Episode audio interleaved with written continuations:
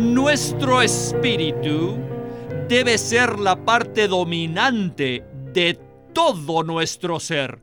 Es decir, que nuestro espíritu tiene que llegar a ser el espíritu de nuestra mente. Nuestro espíritu tiene que ser el que nos guía, nos dirija, nos gobierne y domine todo nuestro ser. Bienvenidos al estudio Vida de la Biblia, un estudio para obtener más revelación de las Santas Escrituras que se centra en la experiencia que los creyentes tienen de la vida divina en Cristo por medio del Espíritu Santo. Si desean, pueden escuchar gratuitamente todos los programas radiales del Estudio Vida en nuestra página de internet radiolsm.com. Cuando las personas consideran la obra creadora de Dios, frecuentemente piensan en Génesis. Este libro inicia diciendo, En el principio creó Dios los cielos y la tierra. La mayoría de nosotros tenemos el concepto de que en el Nuevo Testamento toda la obra creadora de Dios ha cesado por completo. No obstante, en Efesios vemos un aspecto crucial de la obra creadora que Dios efectuó en la cruz. En Efesios 2.15 dice, aboliendo en su carne la ley de los mandamientos expresados en ordenanzas, para crear en sí mismo de los dos un solo y nuevo hombre, haciendo la paz. Entonces, ¿qué es esta nueva creación? Es simplemente el nuevo hombre, el cual fue creado por Cristo en sí mismo durante la crucifixión. Si amamos a Dios, si amamos su plan y deseamos estar en el centro de su propósito eterno, entonces necesitamos tener una visión clara del nuevo hombre. Y este queridos radioescuchas, es el tema de nuestro estudio vida de hoy. El mensaje se titula Vestirnos del nuevo hombre. Y hoy nos acompaña Antonio Hernández para comentarnos acerca de este segundo mensaje respecto al nuevo hombre. Bienvenido, Antonio. Gracias por la invitación, Víctor. El nuevo hombre ciertamente es uno de los temas más importantes del Nuevo Testamento Estoy de acuerdo que necesitamos una visión respecto al nuevo hombre. Esperamos que hoy podamos impartirles esta visión a todos los radioyentes. Antonio, en el mensaje pasado vimos que la obra de Cristo en la cruz eliminó una cantidad de cosas negativas y produjo el nuevo hombre. ¿Podría entonces darnos un resumen de ese mensaje? Cuando Dios creó al hombre, según Génesis 1 y 2, este fue un hombre corporativo. El propósito eterno de Dios es obtener un hombre corporativo que lo exprese y lo represente. Como sabemos, este hombre creado cayó y como consecuencia de su caída llegó a ser el viejo hombre corporativo. Si leemos el libro de Génesis, nos daremos cuenta de que este hombre caído llegó a dividirse en Babel, y así se formaron las diferentes naciones. Todas estas naciones diferentes fueron adquiriendo sus propias costumbres, culturas y maneras de vivir. También desarrollaron sus propias reglas y normas de conducta para vivir en sociedad. Estas reglas y normas podemos llamarlas ordenanzas, pues se refieren a las diferentes formas o maneras de vivir y adorar que tienen los hombres, las cuales causan división y enemistad entre los pueblos y naciones. Como ejemplo de esto, podemos mencionar a los judíos y a los gentiles. Los judíos eran el pueblo escogido de Dios, quienes vivían conforme a los mandamientos expresados en las ordenanzas de la ley de Moisés. ¿Y quiénes eran los gentiles? Los gentiles son los paganos, las personas salvajes, quienes no observaban los mandamientos del Antiguo Testamento y eran considerados perros inmundos por los judíos.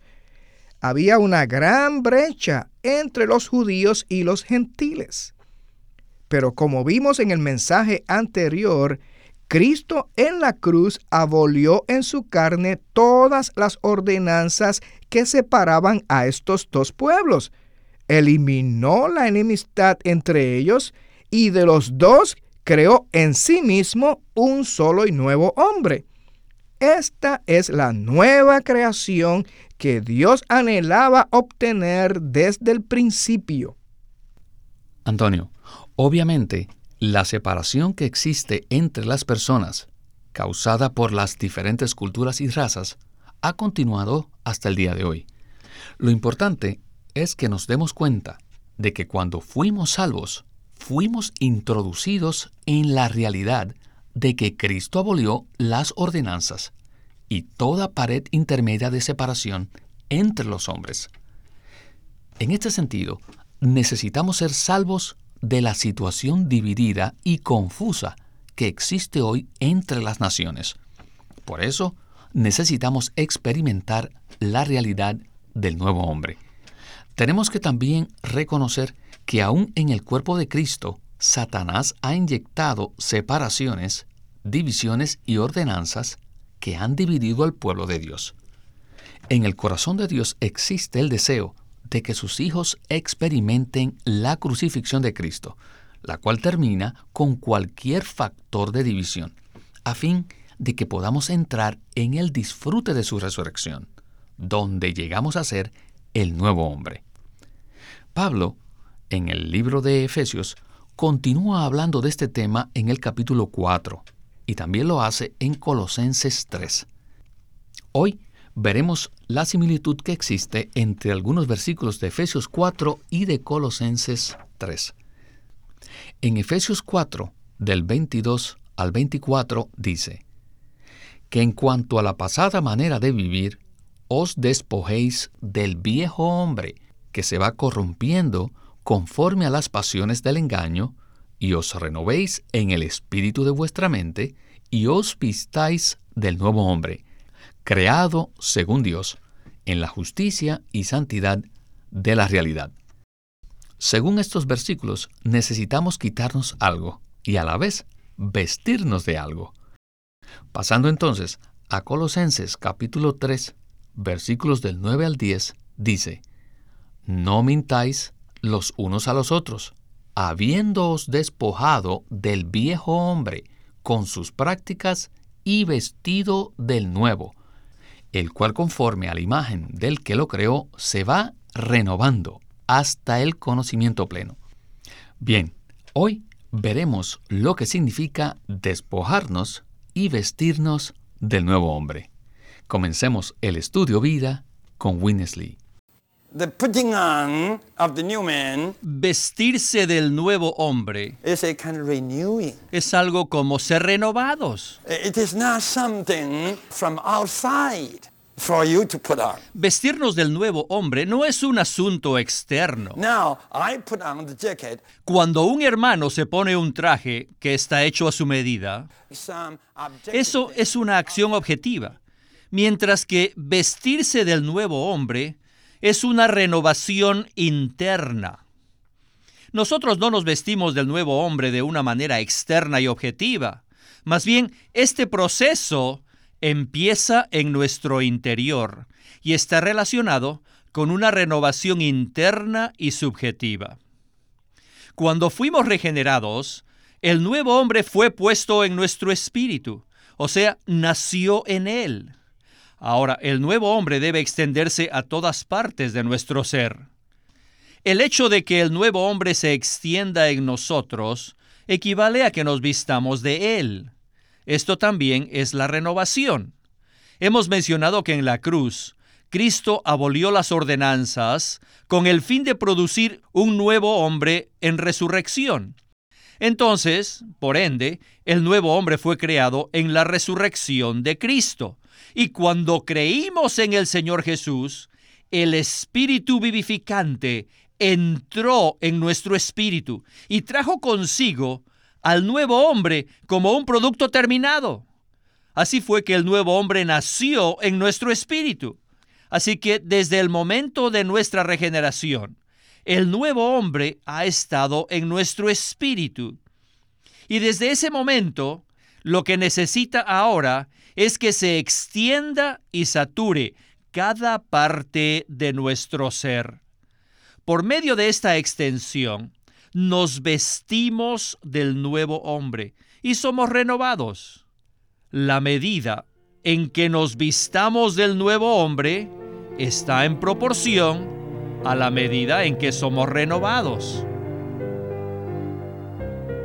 Iniciamos el mensaje de hoy diciendo a los radioyentes que necesitamos recibir una visión del nuevo hombre. En la sección anterior escuchamos en qué consiste esta visión. Entonces, Antonio, según Efesios 4, aunque el nuevo hombre ya fue creado en la cruz, nosotros todavía debemos despojarnos del viejo hombre y vestirnos de nuevo. ¿Podría decirnos cómo nos vestimos del nuevo hombre? Esta es una tremenda visión que todos debemos ver. Cuando el Señor estaba en la cruz, Él no solamente le dio fin a la vieja creación, con todas las cosas negativas asociadas con ella, sino que además hizo una nueva creación. Es decir, llevó a cabo una nueva obra creadora. ¿Qué fue lo que Cristo creó en la cruz? El nuevo hombre. Esta obra creadora fue realizada en la resurrección de Cristo. En cierto sentido, el nuevo hombre ya existe y consta de Cristo como la cabeza y de todos los creyentes como el cuerpo. Por lo tanto, podemos decir que el nuevo hombre es una realidad. Pero conforme a nuestra experiencia, en Efesios 4:24, Pablo dice que debemos vestirnos del nuevo hombre. ¿Y cómo hacemos eso? Cuando fuimos regenerados, el nuevo hombre fue puesto en nuestro espíritu.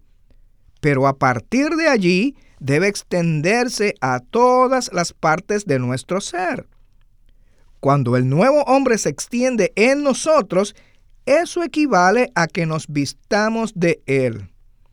A medida que ejercitamos nuestro espíritu cada día y contactamos al espíritu vivificante que está en nuestro espíritu humano, el nuevo hombre se extiende espontáneamente desde nuestro espíritu hacia nuestra mente, parte emotiva y voluntad saturando nuestro ser interior con la realidad del nuevo hombre. Cierto, ponerse un traje es algo muy externo y objetivo, mientras que vestirnos del nuevo hombre es una renovación interna y subjetiva. La realidad de vestirnos del nuevo hombre significa que éste se extiende desde nuestro espíritu hacia todas las demás partes de nuestro ser, lo cual es un proceso subjetivo. Cada día necesitamos experimentar el proceso de ser renovados, lo cual dura toda la vida. Este proceso renovador se lleva a cabo en nuestra mente, por medio del espíritu renovador que mora en nuestro espíritu humano. También necesitamos darnos cuenta de que además de vestirnos del nuevo hombre, necesitamos despojarnos del viejo hombre. En Efesios 4:22 dice, En cuanto a la pasada manera de vivir, os despojéis del viejo hombre que se va corrompiendo conforme a las pasiones del engaño. Simultáneamente, en Colosenses 3:11, el cual es un versículo paralelo, dice, donde no hay griego, ni judío, ni circuncisión, ni incircuncisión, bárbaro, escita, esclavo ni libre, sino que Cristo es el todo y en todos. En otras palabras, en el nuevo hombre no puede existir ninguna de estas cosas. Continuemos con el estudio vida de Efesios.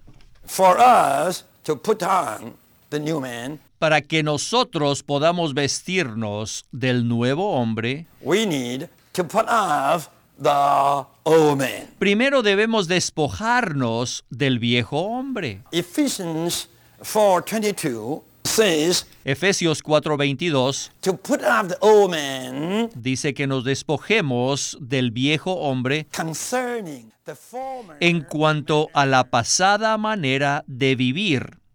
La frase manera de vivir tiene mucho significado. Antes de ser salvos, teníamos cierta manera de vivir. Quizás trabajábamos cinco días a la semana y dedicábamos las noches y los fines de semana para divertirnos, para los deportes o ir a los lugares mundanos. Para algunos, la manera de vivir tal vez consistía en apostar o sentarse en la casa a ver televisión. Todo eso formaba parte de la manera de vivir. Ustedes saben que hay muchas maneras de vivir. Cada nación y cada pueblo tiene su propia manera de vivir. No obstante, en Colosenses 3:11, refiriéndose al nuevo hombre, dice que no hay judío ni griego, no hay circuncisión ni incircuncisión, bárbaro, escita, esclavo ni libre, sino que Cristo es el todo y en todos. ¿Por qué dice esto? Porque todas las pasadas maneras de vivir han sido sepultadas, han sido eliminadas. En el nuevo hombre no hay lugar para la manera de vivir de los griegos, ni de los judíos, ni de los bárbaros, escitas, esclavos o libres, porque la pasada manera de vivir de ellos fue desechada. Sin duda, en la iglesia en Colosas había personas de todos estos trasfondos. No hay duda que habían los más altos griegos, los más religiosos judíos, los bárbaros y los escitas, y todos fueron salvos. Y todos entraron a la misma iglesia. Vaya. Y todos vinieron a la mesa del Señor. ¿Qué haremos? Ahora entienden por qué Pablo dice que tenían que despojarse del viejo hombre. Tenían que despojarse de su manera antigua de vivir. Pablo declara en Efesios 4:22 que todos debían despojarse de su pasada manera de vivir. El señor Vincent, en su estudio de las palabras del Nuevo Testamento, declara que la palabra aquí, en griego, en Colosenses 3:11, no es suficiente poder decir no hay, no hay griego ni judío, sino que significa que no puede haber, no hay espacio, no hay lugar para griegos en la mesa, ni para judíos o bárbaros o escitas, no hay lugar para ellos. Solo hay lugar para Cristo. Si están serios para vestirse del nuevo hombre, para ser renovados, tienen que darle a su hombre viejo, a su antigua manera de vivir. Tienen que darle un buen funeral y sepultarlo. Ponerlo en el ataúd y sepultarlo. Antonio, este cuadro de la vida de iglesia en Colosas nos muestra que en las reuniones de la iglesia había personas de muchos trasfondos, culturas y nacionalidades diferentes. Sin embargo, Pablo solo tenía una palabra para ellos. ¿No es así? Es cierto. Les dijo que tenían que despojarse del viejo hombre y vestirse del nuevo, en el cual Cristo es el todo y en todos. Despojarnos del viejo hombre significa despojarnos de nuestra vieja manera de vivir. Todas las personas tienen cierta manera de vivir conforme a su cultura, su nacionalidad, lo cual incluye ciertas preferencias y ciertos gustos.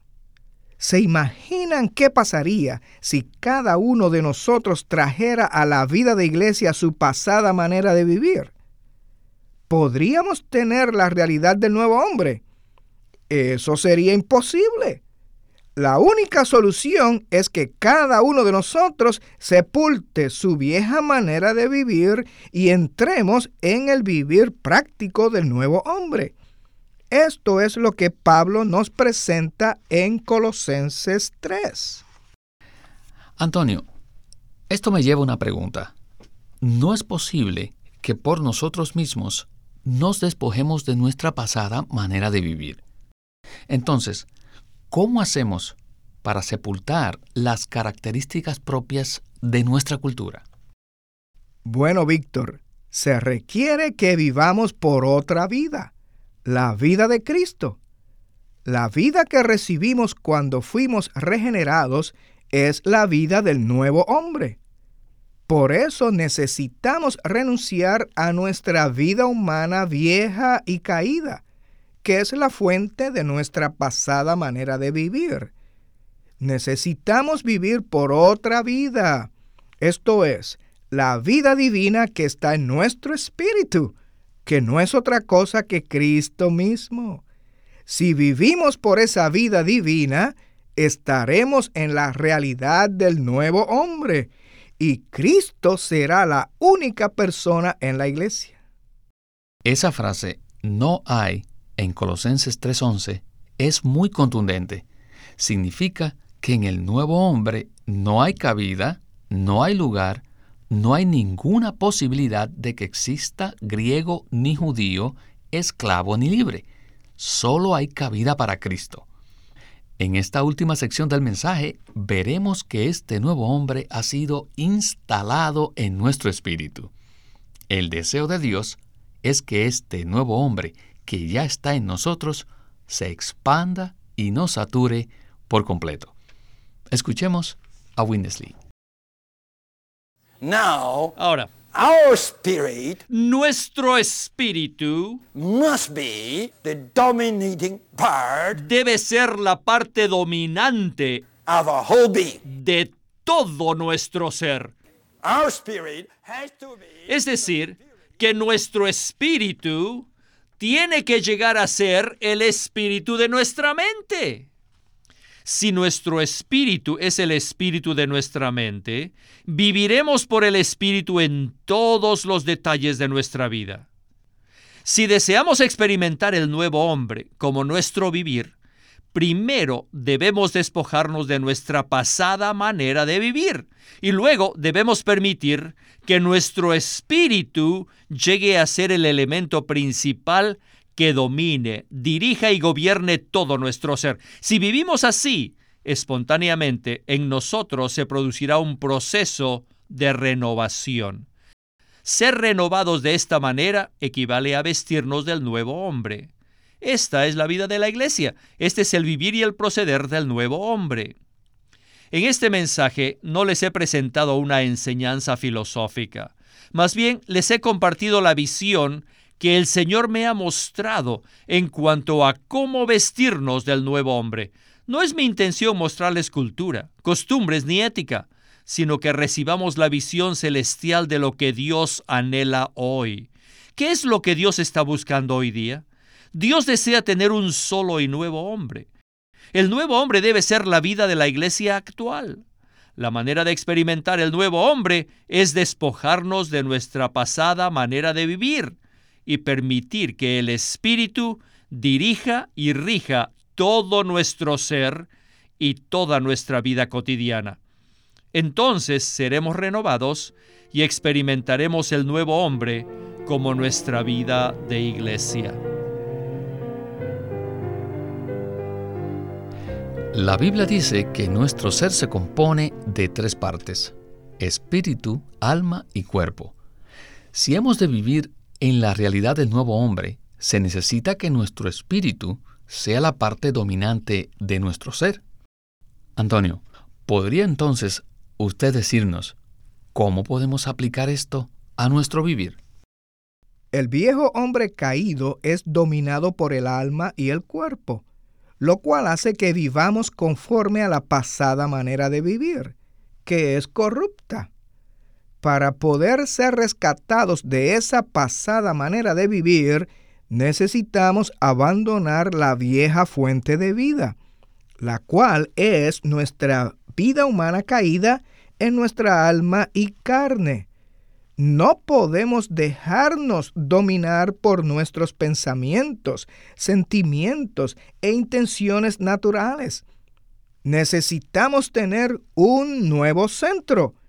Ese centro debe ser nuestro espíritu humano regenerado, en el cual mora el Espíritu de Cristo. Una vez que vivimos y caminamos conforme a nuestro espíritu regenerado, espontáneamente vivimos a Cristo y Él llega a ser nuestro vivir. ¡Qué maravilloso es esto! Así es como llegamos a vivir en la realidad del nuevo hombre. Antonio, el tiempo se nos agotó. Muchísimas gracias por habernos acompañado en este estudio vida. Gracias por la invitación, Víctor.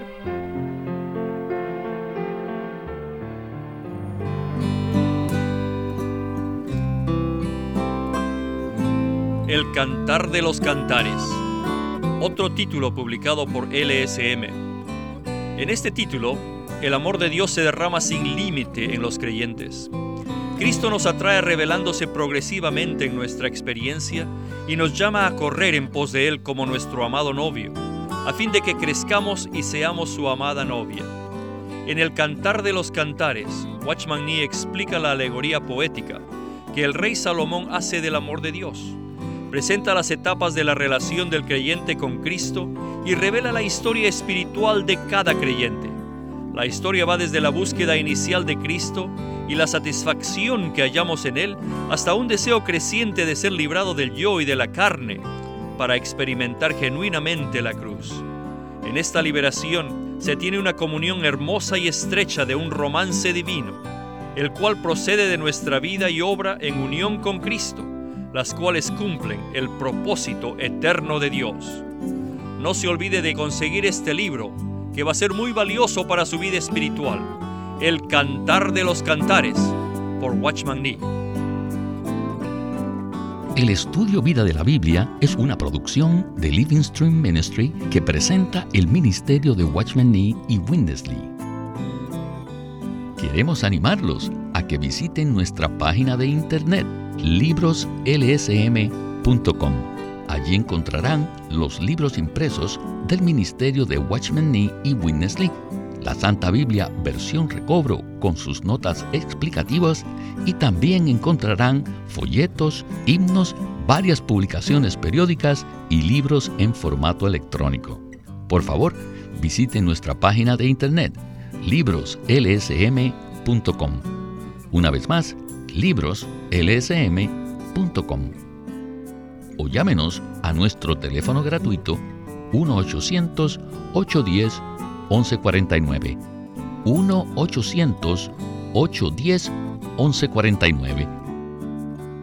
Además, si desean, pueden comunicarse con nosotros enviándonos un correo electrónico a estudiovida.lsm.org. Una vez más, estudiovida.lsm.org.